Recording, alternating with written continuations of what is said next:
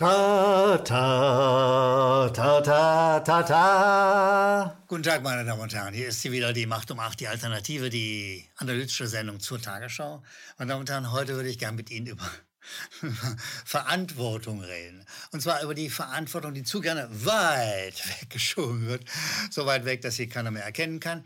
Verantwortung ist ein Wort, das man in Politikermund und auch in den Medien sehr selten hört. Und ich werde nachweisen, warum und wo und das an ein paar Meldungen der Tagesschau. Ich beginne mit äh, der Tagesschau, die da sagt, finale Analyse des Impfstoffes, Wirksamkeit von CureVac bleibt niedrig.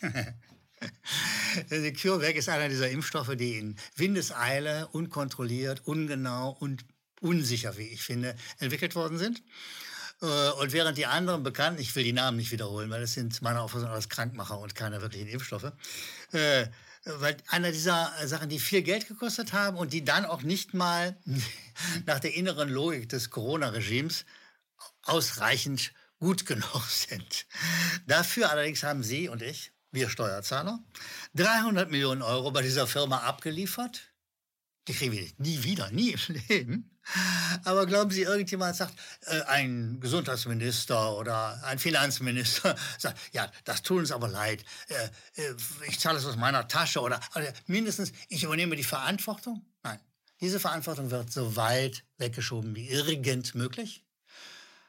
Und es gilt natürlich auch für die Tagesschau, die neue Impfstoffe immer bejubelt hat. Ja, das, diese schöne deutsche Firma, die macht so tolle Impfstoffe. Ob die was taugen, wie kompliziert und wie gefährlich die sind. Ohnehin nicht, keine Analyse. Aber wenn Sie jetzt sagen mal sich als nicht mal innerhalb der Corona-Logik als sinnvoll erweisen, dass man hier mal einen Finanzminister, Gesundheitsminister vor die Kamera holt und mal fragt, was ist denn Sache hier eigentlich? Wer hat denn hier die Verantwortung? Diese Verantwortung eines Mediums, diese Verantwortung der Journalisten, weist die Tagesschau so weit von sich wie irgend möglich. Und das ist natürlich unjournalistisch, das ist auch unmoralisch. Und es ist mal echt, in Wahrheit ist diese Verantwortungslosigkeit eigentlich nur eklig. Gehen wir zu einer nächsten Meldung. Die ist eine alte Meldung, das ist auch interessant. Die ist äh, aus äh, Anfang des Jahres und da hatte die Tagesschau mal gemeldet, Londoner Gericht, Assange muss im Gefängnis bleiben. Julian Assange, das wissen Sie, ist ein mutiger, tapferer Journalist, der Verbrechen der USA im Irak und anderswo aufgedeckt hat, geleakt hat, über Wikileaks an die Öffentlichkeit gebracht hat. Und er ist jetzt, wie gesagt, zehn Jahre im äh, Gefängnis und er ist vor allen Dingen in diesen Tagen 50 Jahre alt geworden. Lieber Julian, herzlichen Glückwunsch. Meinen Sie vielleicht die Tagesschau, die ja mitverantwortlich ist für dieses hermetische Schweigen über Assange, die ja auch nicht drückt auf die Freiheit dieses tapferen Journalisten, eines Kollegen der Tagesschau. Die Tagesschau hat dort eigentlich eine Verantwortung im Sinne der Solidarität, des gemeinsamen Berufs, aber auch die Tagesschau schiebt diese Verantwortung weit von sich. Wie gesagt, die Meldung, die ich eben hatte, ist uralt. Eine neue Meldung gibt es in der Tagesschau nicht. Was es aber gibt, auf den Straßen und Plätzen dieser Republik treffen sich überall Leute, haben sich getroffen, jede Menge Leute, querbeet Deutschland, auch hier in Berlin, wie Sie gleich sehen werden, die den 50. Geburtstag von Julian Assange feiern.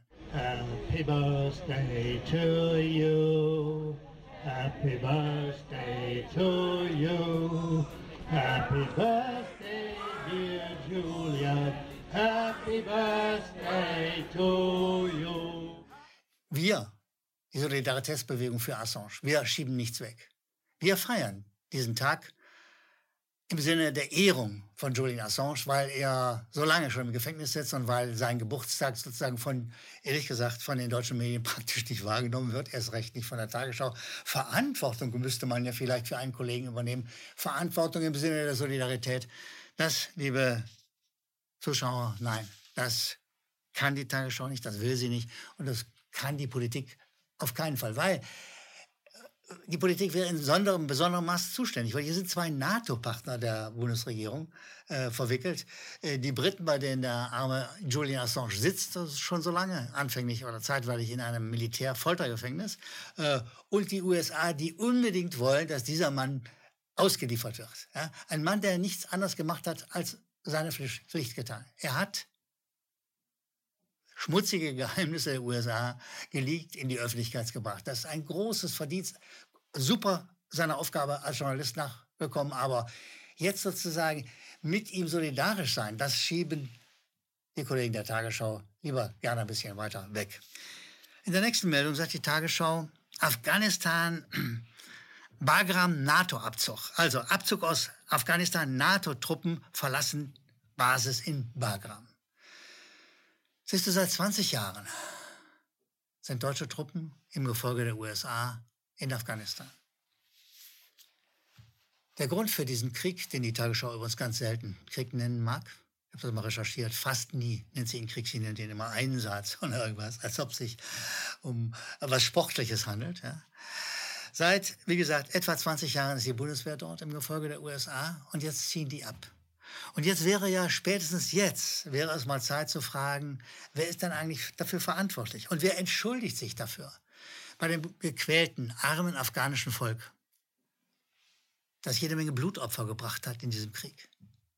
Wer sich entschuldigt bei den Bundeswehrsoldaten, die dort sind, obwohl sie dort völkerrechtlich nichts zu suchen haben, obwohl sie nach dem Grundgesetz dort gar nicht sein durften. Steht eine Verteidigungsministerin auf, steht eine Kanzlerin auf, sagt, es tut mir sehr, sehr leid dass wir diesen folgenschweren Fehlschritt, dieses Verbrechen eingeleitet haben. Jetzt beenden wir es zwar in irgendeiner Form, wir schleichen uns da raus aus Afghanistan. Keine der Kriegsziele wurde uns natürlich erreicht. Aber sich bei den Afghanen zu entschuldigen, Verantwortung zu übernehmen, nein, ganz, ganz, ganz weit weg.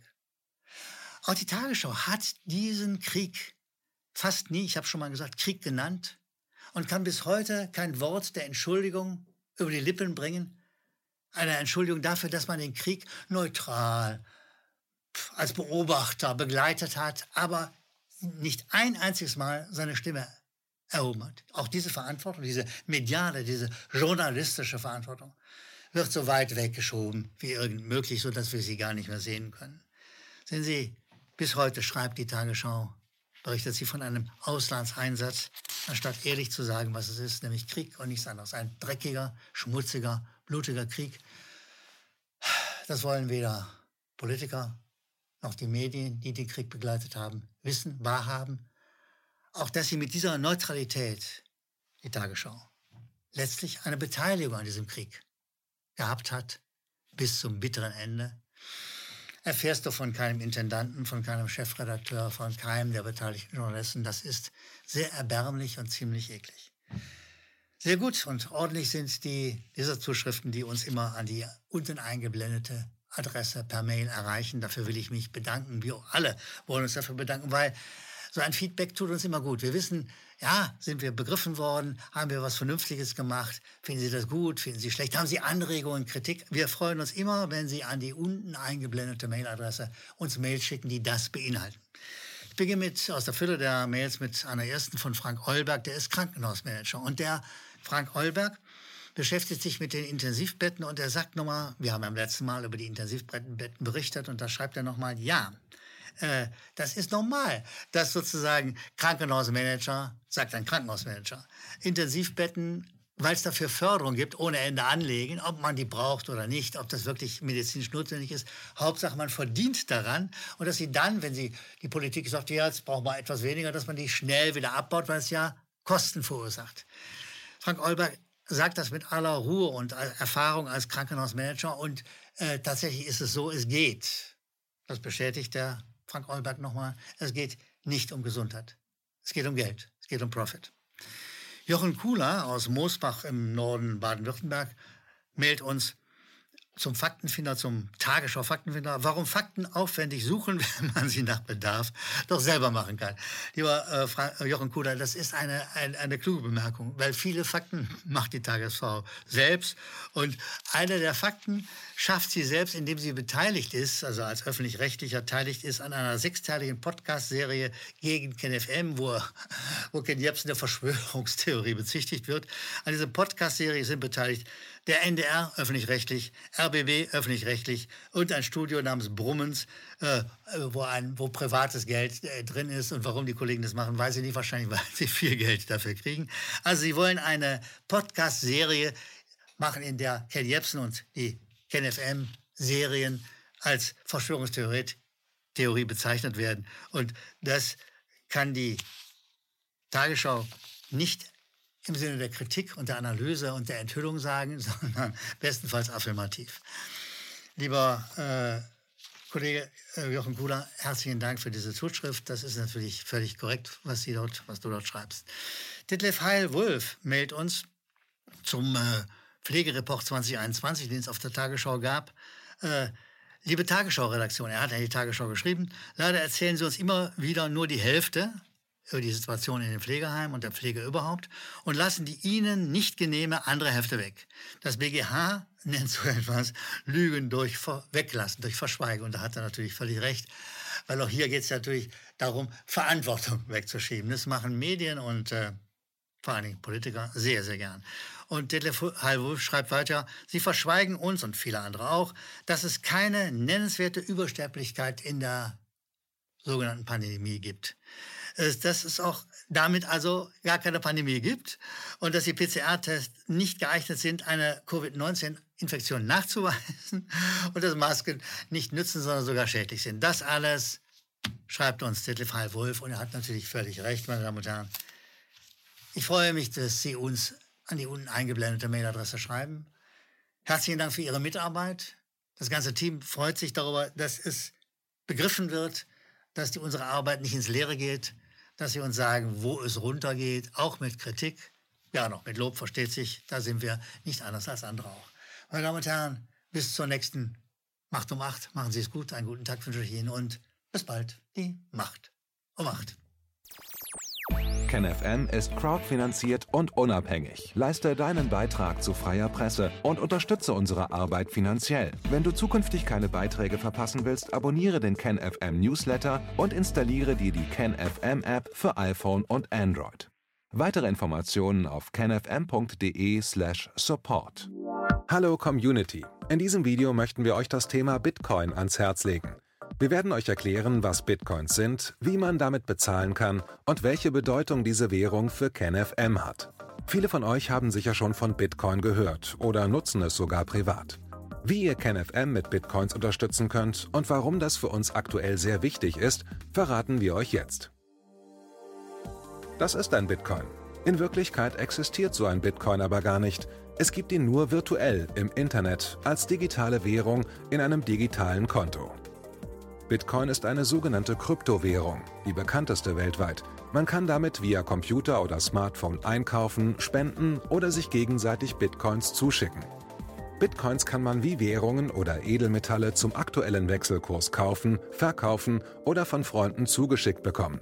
Einzige Voraussetzung, ein E-Wallet, zu Deutsch eine elektronische Geldbörse.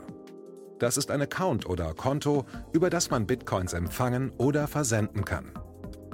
Wie ihr wisst, nutzen auch wir bei KenFM schon seit ein paar Jahren Bitcoin, damit wir im Notfall auch finanziell unabhängig bleiben können, zum Beispiel von Banken, die uns nicht mehr mögen.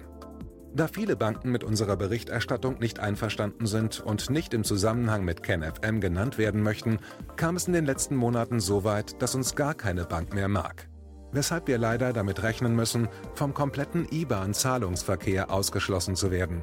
Deshalb der Appell an euch, Beschäftigt euch jetzt schon mit der Funktionsweise von Bitcoin, damit ihr uns auch im Notfall trotzdem weiter unterstützen könnt.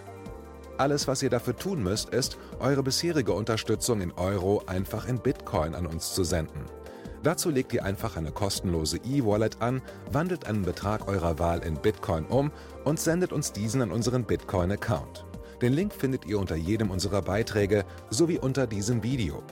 Alternativ dazu könnt ihr aber auch diesen QR-Code mit eurem Smartphone scannen.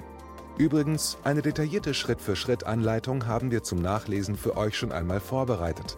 Ihr findet sie auf kenfm.de/bitcoin. Ob Bitcoin oder Kryptowährungen wirklich die Zukunft des Geldes sind, wissen wir nicht. Aber vielleicht ist das bald unsere einzige Option, so unabhängig wie möglich und vor allem ohne Bankkonto für euch in Zukunft weiterhin freien und unabhängigen Journalismus machen zu können. Wir hoffen sehr auf eure Unterstützung und sagen jetzt schon tausendmal Danke. Euer Team von KenFM.